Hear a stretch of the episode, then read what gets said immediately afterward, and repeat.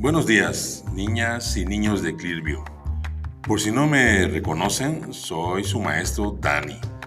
Dani Morales de Lectoescritura de los Chavos Grandes del Colegio. Hoy les voy a compartir un ejercicio y una técnica bastante interesantes. Pero antes te quiero platicar algo.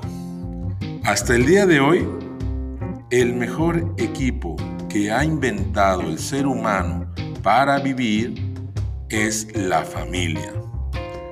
No vayas a creer que es el ser humano y las consolas, ni los seres humanos y Netflix ni Disney Plus. No, para nada. El mejor equipo es la familia. Tu mamá, papá, tus hermanos y hermanas. Y por ahí en medio también tú debes estar. Con ellos convives a diario, los fines de semana. Te vas de vacaciones, vas al súper, a una plaza, festejas la Navidad, haces intercambios y si es posible, irás con ellos a la montaña más grande de este planeta Tierra. Como ves, son muchos los recuerdos. Y de ello hay que dejar un registro para recordar y no olvidar esos momentos. Quizás estás pensando que con fotografías. Y sí, tienes razón, pero además audios y videos. Pero ¿te has dado cuenta que ya todos tenemos únicamente fotos digitales en el celular o en álbumes digitales, pero que rara vez las imprimimos? No las tenemos en físico. Vas a decir, ¿qué necesidad? Pero yo pregunto, ¿tienes en tu casa un retrato familiar ahí en tu sala colgado? ¿Sí? ¿No? ¿Por qué?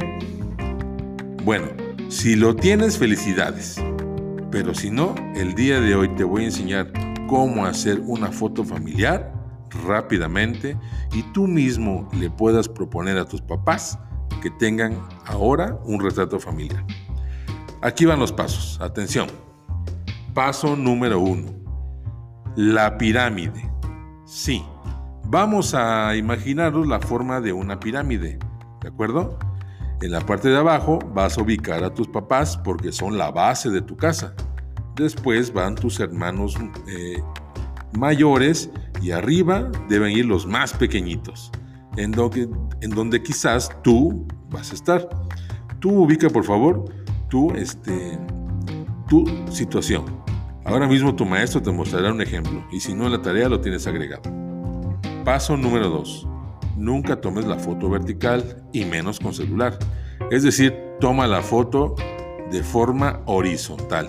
Es mucho más profesional. Te lo recomiendo. 3. Elige el lugar de la casa que más te guste.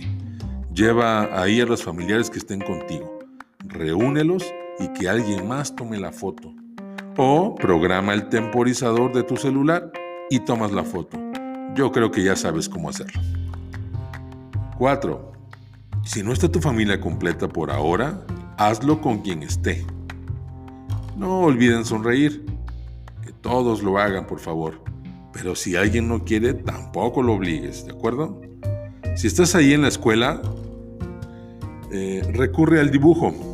Dibuja a los integrantes de tu familia en forma piramidal. Practícalo y en el lugar favorito de tu casa. Cuando termines la foto o el dibuja, muéstraselo a tu maestra, maestro y después adjunta, envía tu tarea al Classroom y platica con tu familia o con tus compañeros del salón si crees que pudo haber quedado mejor esa fotografía. Va te recomiendo que se tomen ese foto de retrato. Hay que dejar huella, precisamente, como ya te decía, del tiempo y de esos recuerdos para no olvidarlos. Que tengan buen día.